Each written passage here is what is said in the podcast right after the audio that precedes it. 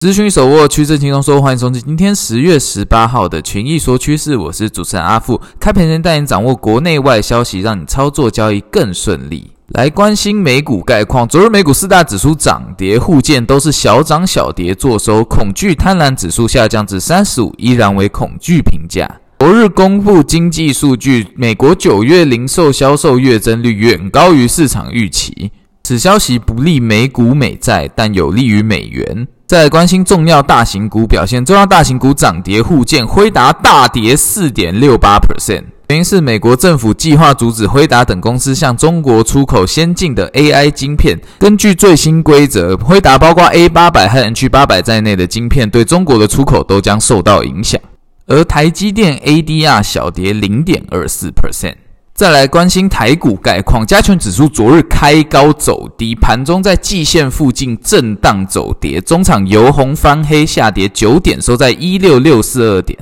技术面上电强经弱的态势，而挑战快速站回季线失败。不过均线持续靠拢，今天台指月结算，由选择权压力支撑表来看，都在季线与半年线之间的区间机会高，建议投资人保守操作。个股部分，利用群益大老鹰独家策略选股，选出目前技术筹码强势个股有三零三六的文业、一七八五的光阳科、三七一一的日月光投控、八二九九的群联以及五四八三的中美金，投资人可以多多关注。好，那今天的群益说趋势就到这边，索取平面战报，请加入我们群益老鹰官方 Line@ 小老鼠 U 八八八八，群益说趋势，我们下次见。